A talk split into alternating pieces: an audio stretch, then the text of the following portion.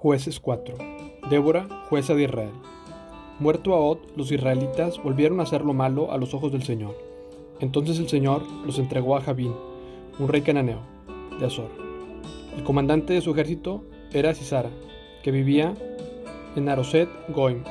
Sisara, quien tenía 900 carros de guerra hechos de hierro, oprimió a los israelitas sin piedad durante 20 años, hasta que el pueblo de Israel clamó al Señor por ayuda.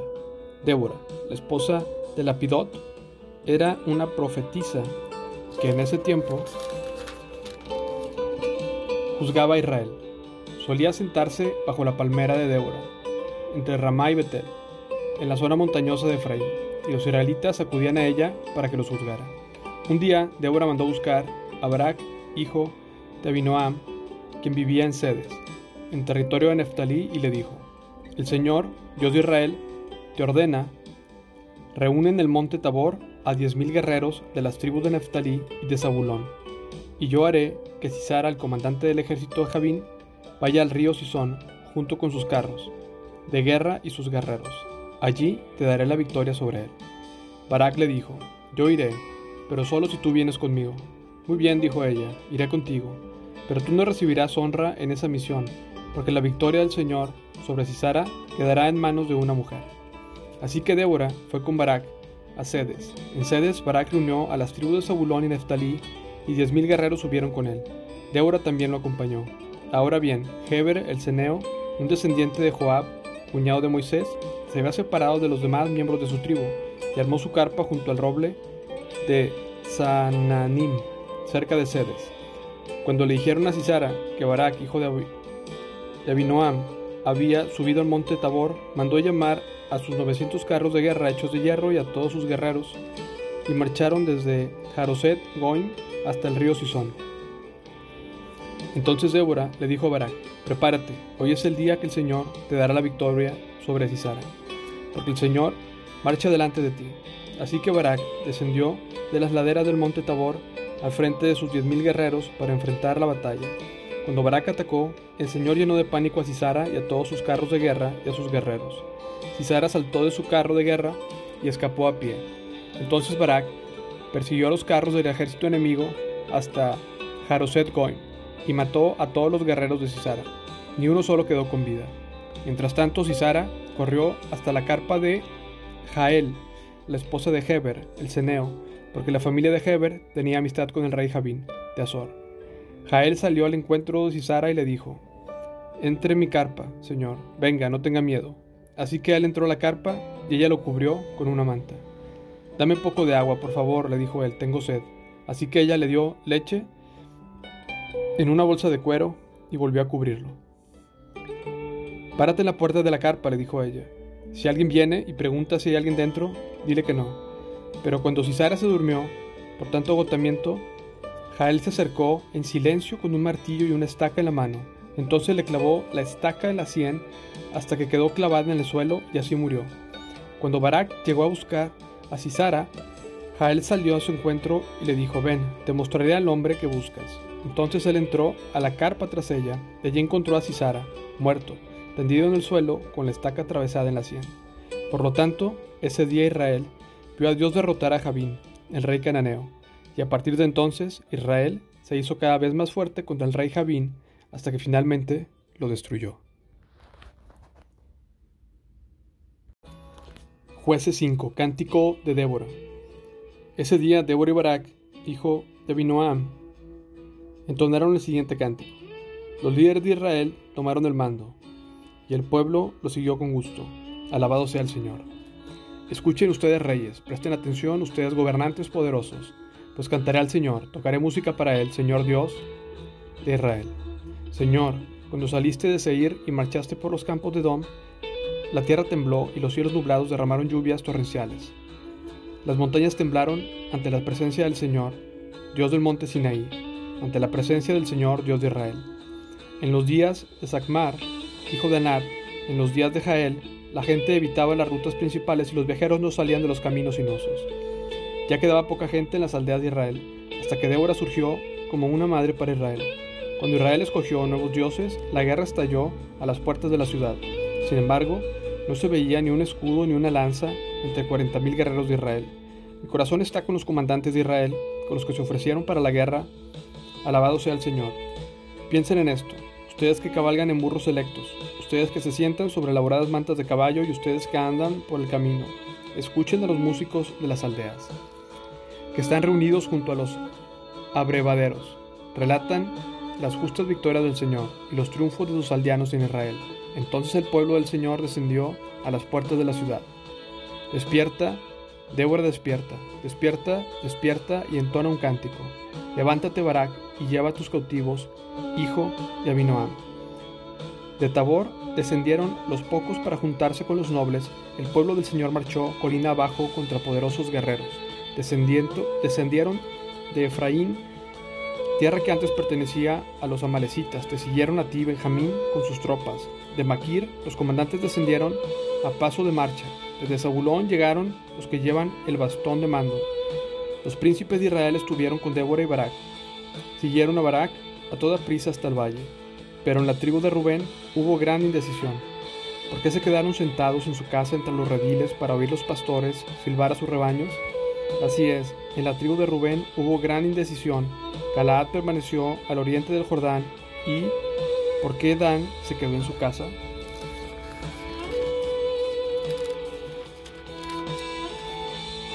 Aser se sentó sin moverse a la orilla del mar y permaneció en sus puertos, pero Saulón arriesgó la vida, igual que Neftalí, en las alturas del campo de batalla.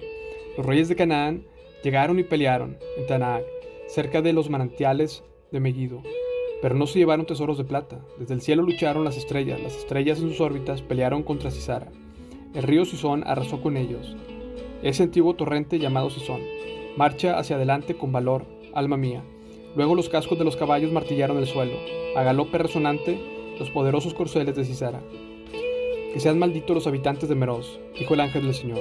Que sean completamente malditos, porque no vinieron para ayudar al Señor, para ayudar al Señor contra los poderosos guerreros.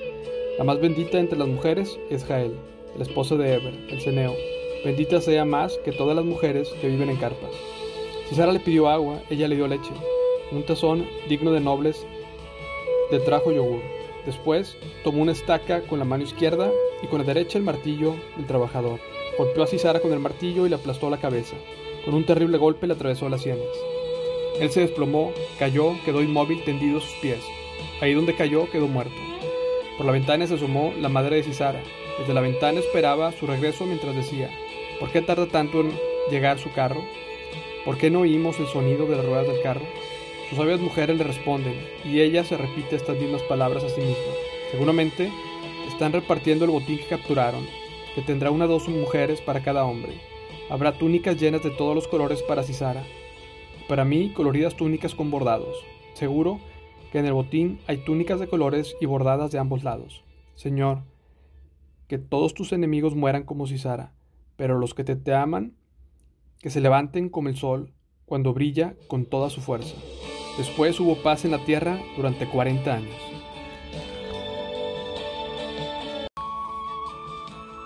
Jueces 6. Gedeón, el juez de Israel.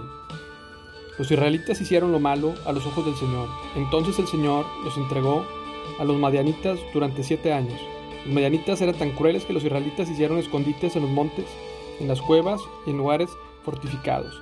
Cada vez que los israelitas sembraban sus cultivos, venían saqueadores de Madián, de Amelec y del pueblo del oriente y atacaban a Israel. Acampaban en territorio israelita y destruían las cosechas hasta la región de Gaza. Se llevaban todas las ovejas, las cabras, el ganado, los burros y dejaban a los israelitas sin qué comer. Esas multitudes enemigas que venían con sus animales y sus carpas eran como una plaga de langostas.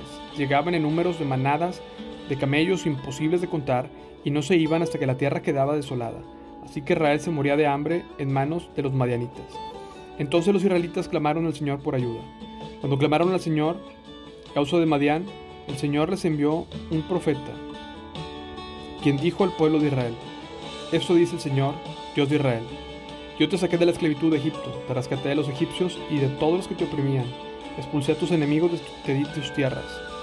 Te dije, yo soy el Señor tu Dios, no debes rendir culto a dioses de los amorreos, en cuya tierra ahora vives. Pero no me hiciste caso. Después el ángel del Señor vino y se sentó debajo de un gran árbol de Ofra que pertenecía a Joás, el clan de Abieser. Gedeón, hijo de Joás, estaba trillando trigo en el fondo de un lagar para esconder el grano de los madianitas. Entonces el ángel del Señor se le apareció y le dijo, Guerrero valiente, el Señor está contigo. Señor, respondió Gedeón, si el Señor está con nosotros, ¿por qué no sucede todo esto? ¿En dónde están todos los milagros que nos contaron nuestros antepasados? ¿Acaso no dijeron, el Señor nos sacó de Egipto? Pero ahora el Señor nos ha abandonado y nos entregó a manos de los madianitas. Entonces el Señor lo miró y le dijo, Ve tú con la fuerza que tienes y rescate a Israel de los madianitas. Yo soy quien te envía. Pero el Señor respondió, Gedeón, ¿cómo podré yo rescatar a Israel? Mi clan es el más débil de toda la tribu de Manasés, y yo soy el menor de importancia en mi familia. El Señor le dijo, Yo estaré contigo y destruirás a los madianitas como si estuvieras luchando contra un solo hombre. Si de verdad cuento con tu favor, respondió Gedeón, muéstrame una señal para asegurarme de que realmente el Señor quien habla conmigo. No te vayas hasta que traiga mi ofrenda, respondió. Aquí me quedaré hasta que regreses. Entonces Gedeón fue deprisa a su casa, asó un cabrito y horneó pan sin levadura con una medida de harina. Luego llevó la carne en una canasta, caldo en una olla, puso todo delante del ángel, quien está debajo del gran árbol. Así que el ángel de Dios le dijo, pon la carne y el pan sin levadura sobre esta piedra y derrama el caldo sobre ellos. Y Gedeón hizo lo que se le indicó. Entonces el ángel del Señor tocó la carne y el pan con la punta de la vara que tenía en la mano, y de la piedra salió fuego que consumió todo lo que Gedeón había llevado. Y el ángel del Señor desapareció. Cuando Gedeón se dio cuenta de que era el ángel del Señor, clamó, Oh Señor soberano, estoy condenado, he visto la cara, he visto cara a cara al ángel del Señor. No te preocupes, le contestó el Señor, no tengas miedo, no morirás. Entonces Gedeón construyó un altar al Señor en ese lugar, lo llamó Yahvé Shalom, que significa el Señor es paz. Ese altar sigue en Ofra, en la tierra del clan de Abieser, hasta el día de hoy. Esa noche el Señor le dijo a Gedeón, toma el segundo toro del rebaño de tu padre, de que tiene siete años, derriba el altar que tu padre levantó a Baal y corta el poste dedicado a la diosa Acera que está junto al altar. Después, construyes un altar al Señor tu Dios en el santuario de esa misma cima, colocando cada piedra con cuidado. Sacrifica el toro como una ofrenda quemada sobre el altar y usa como leña el poste dedicado a la diosa Acera que cortaste. Entonces Gedeón llevó a diez de sus criados e hizo lo que el Señor le había ordenado. Pero lo hizo de noche, porque les tenía miedo a los demás miembros de la casa de su padre y a la gente de la ciudad. Temprano en la mañana siguiente, mientras los habitantes de la ciudad se despertaban, alguien descubrió que el altar de Baal estaba derribado y que habían cortado el poste dedicado a la diosa Acera que estaba a su lado. En su lugar se había construido un nuevo altar, y sobre ese altar estaban los restos del toro que había sacrificado. Los habitantes se preguntaban unos a otros quién hizo esto, y después de preguntar por todas partes y hacer una búsqueda cuidadosa, se enteraron de que había sido Gedeón, el hijo de Joás. Saca a tu hijo, le exigieron a Joás o los hombres de la ciudad. Tendrá que morir por haber destruido el altar de Baal y haber cortado el poste dedicado a la diosa Acera. Sin embargo, Joás gritó a la turba que lo enfrentaba. ¿Por qué defienden a Baal? ¿Acaso abogaron por él? Todo el que defienda su causa será ejecutado antes del amanecer. Si de verdad Baal es un dios, que se defienda a sí mismo y que destruya al que derribó su altar. A partir de entonces Gedeón lo llamaron Jerobal, que significa que Baal se defienda a sí mismo, porque él destruyó el altar de Baal. Gedeón pidió una señal. Poco tiempo después, los ejércitos de Madián, de Amalek y del pueblo del oriente formaron una alianza en contra de Israel. Cruzaron el Jordán y acamparon en el valle de Jerezeel. Entonces el Espíritu del Señor visitó a Gedeón. Entonces el Espíritu del Señor vistió a Gedeón de poder. Gedeón tocó el cuerno de carnero como un llamado a tomar las armas, y los hombres del clan de Abieser se le unieron. También envió mensajeros por todo Manasés, Aser, Zabulón, Neftalí para convocar a sus guerreros, y todos ellos respondieron. Después Gedeón le dijo a Dios, si de veras vas a usarme para rescatar a Israel como lo prometiste, demuéstramelo de la siguiente manera. Esta noche pondré una lana de oveja en el suelo del campo de trillar. Si por la mañana la lana está mojada con el rocío, pero el suelo está seco, entonces sabré que me ayudarás a rescatar a Israel como lo prometiste. Y eso fue exactamente lo que sucedió. Cuando Gedeón se levantó temprano la mañana siguiente, exprimió la lana y sacó un tazón lleno de agua. Luego Gedeón le dijo a Dios, por favor no te enojes conmigo, pero déjame que te haga otra petición. Permíteme usar la lana para una prueba más. Esta vez que la lana se quede seca, mientras que el suelo alrededor esté mojado con rocío. Así que esa noche Dios hizo que Gedeón lo que Gedeón le pidió. A la mañana siguiente la lana estaba seca, pero el suelo estaba cubierto de rocío.